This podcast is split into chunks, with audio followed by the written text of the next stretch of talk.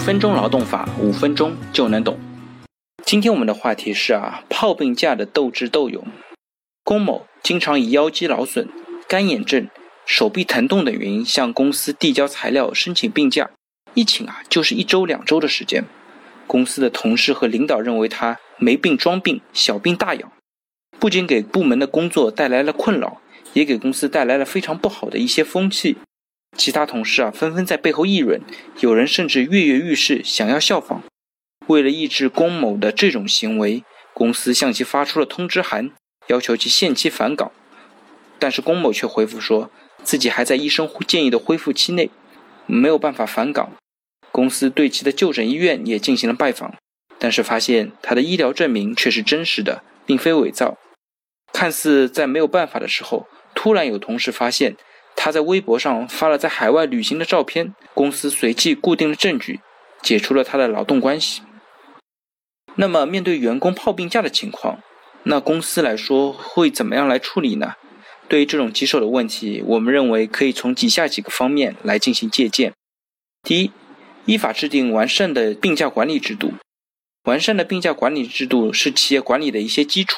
用人单位呢，也可以在规章制度当中明确员工申请病假的时间、需要提交的申请材料、审批的权限等程序性的要求。从制度和流程上严格控制劳动者的病假申请。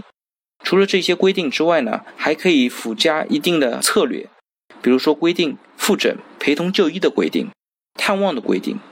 通过这些方式呢，来增加员工伪造病假的一些难度，同时规定违反病假管理制度的一些后果。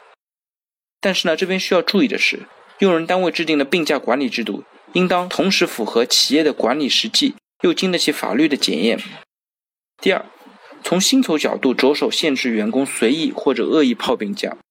虽然按照法律规定，劳动者在病假期间虽然没有向企业提供劳动，用人单位还是应当支付病假待遇，保证其基本的生活不受影响。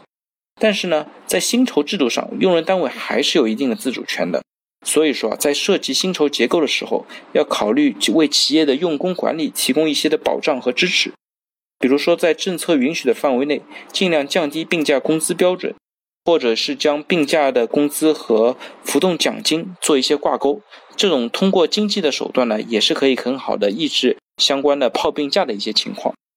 第三，在处理具体个案的时候，应当采取有理有利、稳妥的措施来应对，切忌操之过急。一般呢，要等到员工出现重大失误的时候，再做一些决定性的行动。